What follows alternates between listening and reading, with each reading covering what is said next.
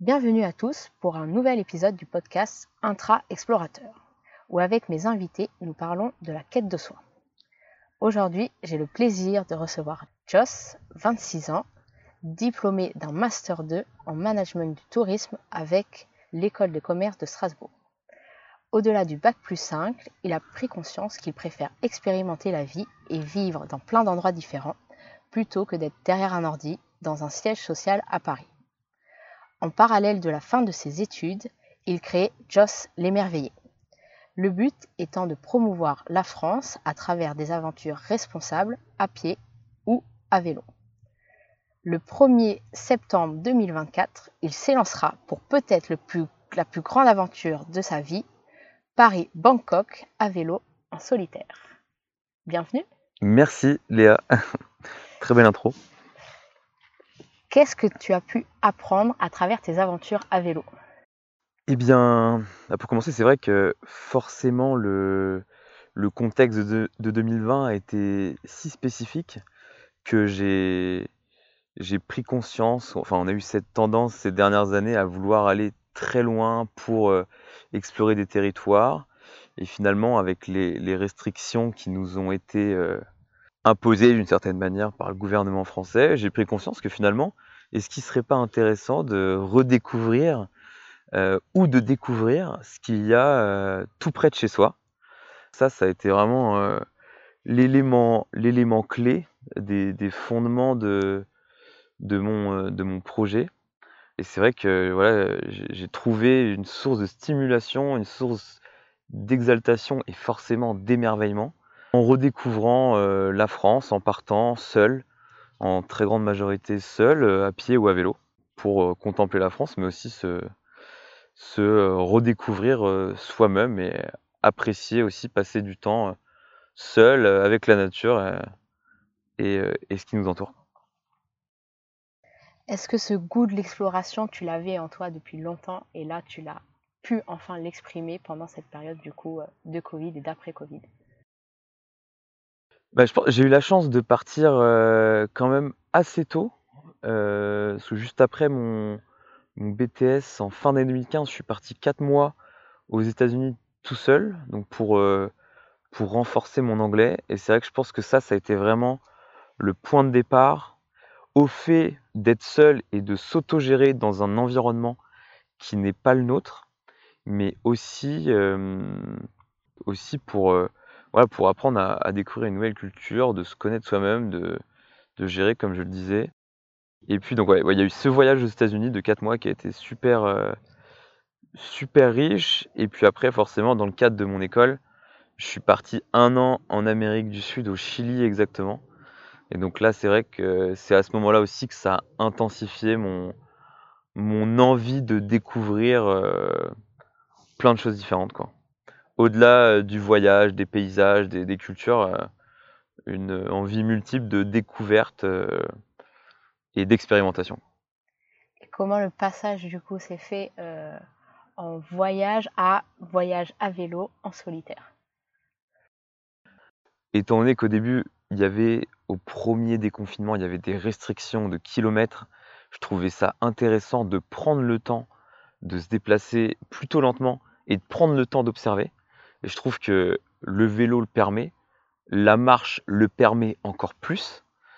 Et donc, euh, je trouve que c'est euh, une manière de d'explorer que, que j'aime beaucoup. Euh, on parle beaucoup de slow tourisme, de slow living, et plus là je grandis, et plus j'ai envie de continuer à, à développer ça, quoi. Et forcément, on peut on peut pas aujourd'hui ne pas parler de l'éco-responsabilité et c'est aussi, je pense, qu'une une, bonne manière euh, de, voyager et de faire du tourisme. Euh. Comment ça se reflète du coup cette idée peut-être de simplicité, d'éco-responsabilité dans tes aventures à vélo, euh, dans ta manière de concevoir tes voyages? Bah alors ça, je pense, il y a un élément que je pense tout de suite qui me caractérise pas mal, c'est que l'itinérance m'a toujours fasciné. Et c'est vrai que j'ai souvent aussi construit des aventures euh, plus courtes, d'une semaine, deux semaines. Au lieu d'y aller en trois heures en prenant le train, je préfère parfois mettre 3-4 jours, 5 jours. par exemple, la semaine dernière, j'avais un, un événement à Nantes le vendredi. Et il se trouve que du coup, je suis parti de Brest. J'avais envie de faire cette traversée de ma région de cœur, qui est, enfin, ma région où mes racines sont, donc la Bretagne. Donc j'ai pris 5 jours. Je suis parti de Brest et du coup, je suis allé jusqu'à Nantes en vélo pour prendre le temps de découvrir les petites pépites sur le chemin de, de, la région Bretagne. Est-ce que ça t'a permis de redécouvrir ce qui était essentiel pour toi et peut-être aussi du coup de te séparer d'autres choses qui étaient plus facultatives Bah ouais, clairement. En fait, c'est vrai que ça c'est un autre point super important dans ce qui m'a, ce qui me caractérise et ce qui m'anime, c'est que finalement, lorsque on, fait ce type de parcours à vélo ou, ou, à pied, en rando, on doit répondre sur une journée exclusivement à nos besoins primaires, c'est-à-dire euh, bah, boire, manger, trouver où dormir. Forcément, il y a la question euh, des, sanitaires aussi. Et donc, euh, c'est exclusivement les seuls enjeux. Et en même temps, il y a cet émerveillement de se laisser surprendre par euh, la nature, par aussi des, monuments ou autres. C'est finalement une simplicité. Je consomme vraiment pas grand chose, bah, mis, à part, mis à part la nourriture, je consomme vraiment rien sur ces aventures. Et je trouve que c'est inconsciemment, ouais, ça incarne une forme de, bien-être que, que j'aime toujours parce que bah, je fais ça depuis deux ans et, et je continue à le faire et, même je vais l'intensifier dans les, dans les prochaines années, c'est sûr. Donc il y a vraiment cette simplicité de, de vivre et qui permet un apaisement d'esprit tout en étant seul qui est assez unique. Tu as appelé ton projet et ton compte pour tes aventures à vélo Joss l'émerveillé. Euh, c'est un mot qui est très fort, l'émerveillement, et qui te caractérise. Toi, tu le conçois comment? Bah, C'est un mot que j'aime beaucoup parce que c'est l'idée euh, d'essayer d'observer, de prendre conscience de la chance qu'on a, de, de s'émerveiller de tout ce qui nous entoure. Au-delà, euh, bon, il y, a aussi un jeu de mots avec mon école, le M Strasbourg, lorsqu'on listait en vie associative. Bon, il y, a, ce jeu de mots parce que du coup il y a le EM du début du mot, l'émerveillé. Mais voilà, moi c'est vraiment, c'est vraiment une philosophie de vie d'essayer perpétuellement ouais, de s'émerveiller, de relativiser aussi lorsqu'il y a, il peut y avoir des, choses qui nous agacent au quotidien, essayer de se reconcentrer sur les choses simples qui nous entourent, les apprécier et les observer pleinement euh, et, les contempler. Donc c'est vraiment, je dirais, une, philosophie de vie, euh, le mot émerveillement et l'idée de s'émerveiller le plus possible. Tu parles de philosophie de vie et euh, comme quand je t'ai demandé de préparer euh, du coup une réponse par rapport à ce qui a pu t'influencer dans ta vie, il y a un moment qui a été particulièrement marquant au cours de ces dernières années qui, je pense, rentre pleinement dans ta philosophie de vie. Est-ce que tu peux nous en parler un peu plus? Juste après le lycée, j'ai beaucoup échangé avec mon grand-père paternel, donc qui est de 1936. J'étais assez curieux de savoir comment il avait vécu petit, euh, vraiment les premières années de sa vie, à tel point qu'on a ensemble, on a pris du temps pour rédiger les 20 premières années de sa vie, justement, entre 1936 et 1956. Et pour donner un exemple très concret, en fait, il a, il a perdu sa mère quand il avait 4, 4 ans, 5 ans. Et ensuite, il est allé travailler en, en Beauce, au, nord d'Orléans. Un des éléments qui me marque particulièrement, c'est qu'il avait un morceau de pain de trois jours qu'on lui donnait et euh, il était le plus heureux du monde. Quoi. Et c'est vrai que j'ai l'impression dans notre monde contemporain qu'on peut être euh, assez exigeant, avec la, assez difficile parfois avec la nourriture, que euh, de prendre conscience qu'un bout de pain de trois jours, il l'appréciait énormément. Et ben en fait, à partir de ce moment-là, depuis qu'on a écrit, euh, qu'on a coécrit euh, les 20 premières années de sa vie, euh, j'essaye toujours de, de, de, me concentrer sur le fait que on a énormément de chance d'être né dans notre société contemporaine, même si, de toute évidence, elle a ses limites et, et les limites, on commence à y voir de plus en plus. C'est, je trouve que psychologiquement, de prendre conscience, il y a moins de 100 ans, les situations de vie, elles étaient quand même pas les mêmes, et la considération aux choses, elles étaient quand même bien divergentes. Donc euh, voilà, c'est vrai que ça a été un moment fort, il y a plein d'anecdotes.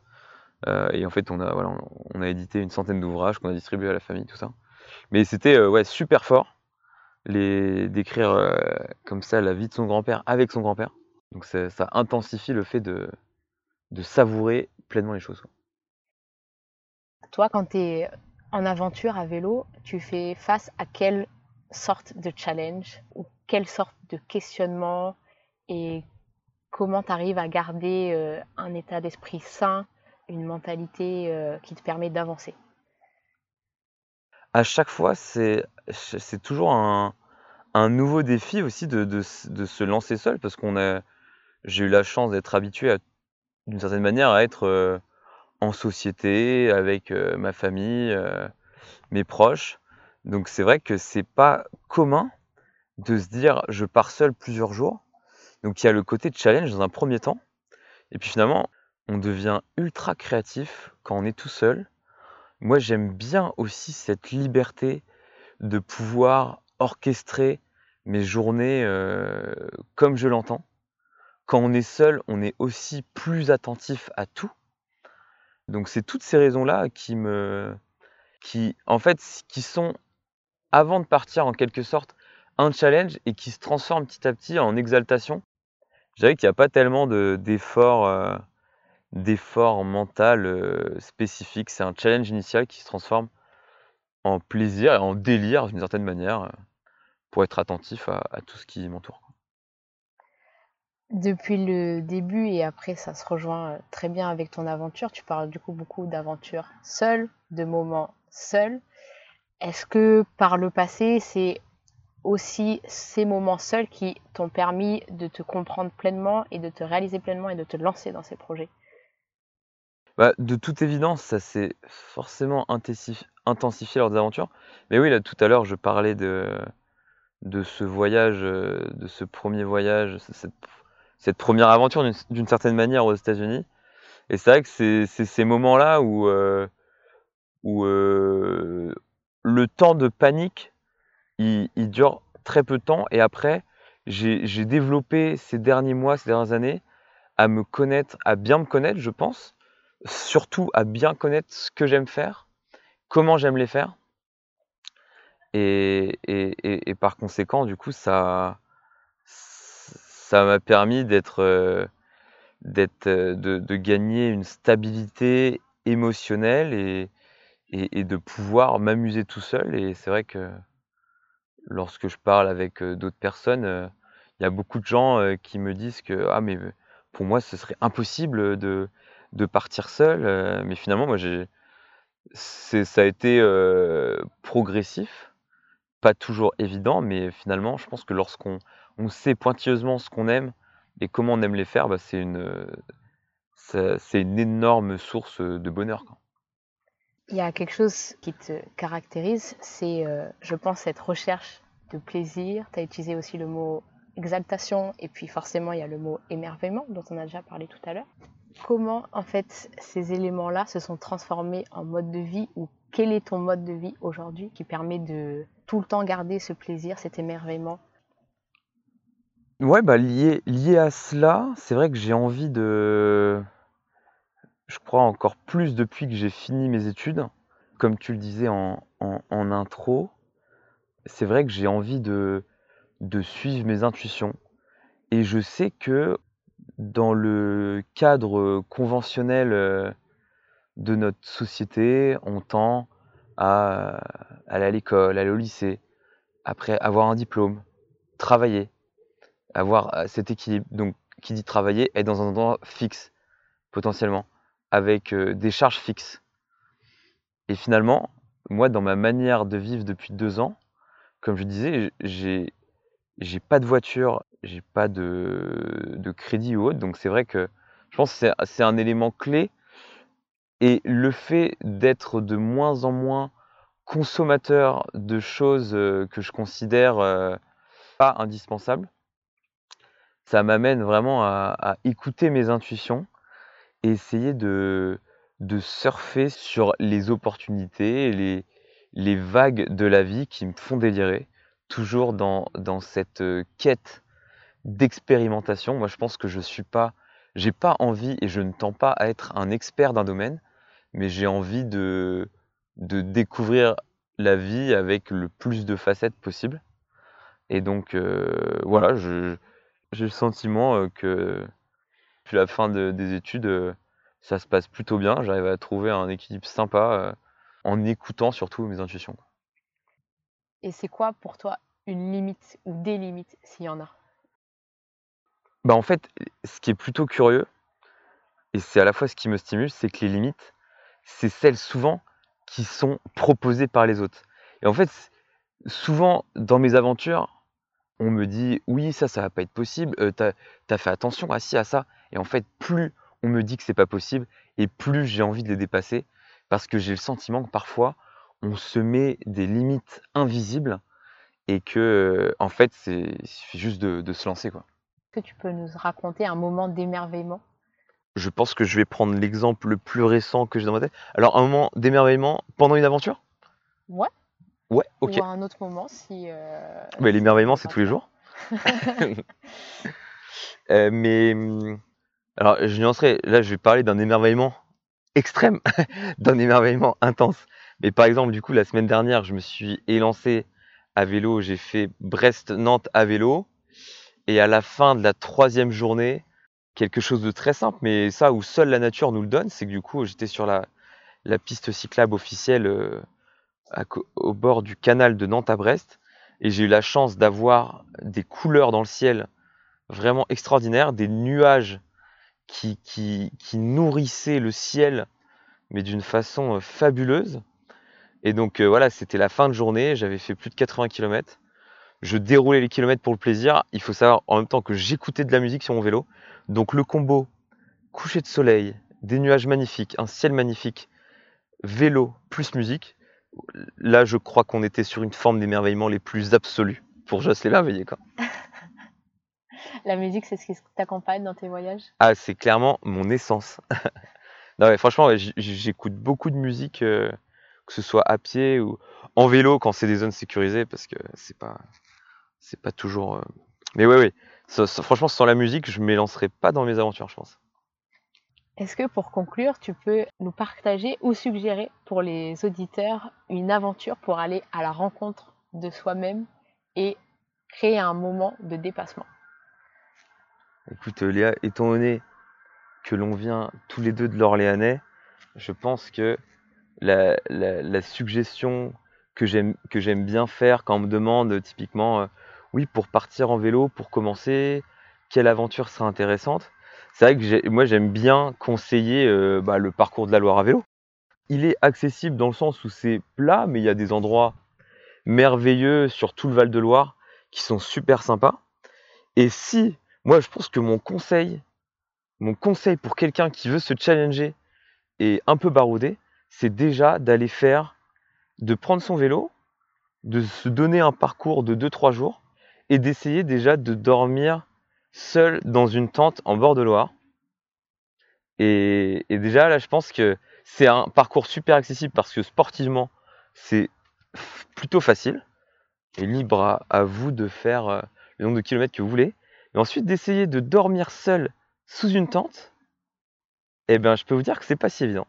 Donc ce serait ça mon conseil pour lier plaisir, émerveillement et challenge euh, mental un peu et, et découverte de soi-même en passant du temps seul.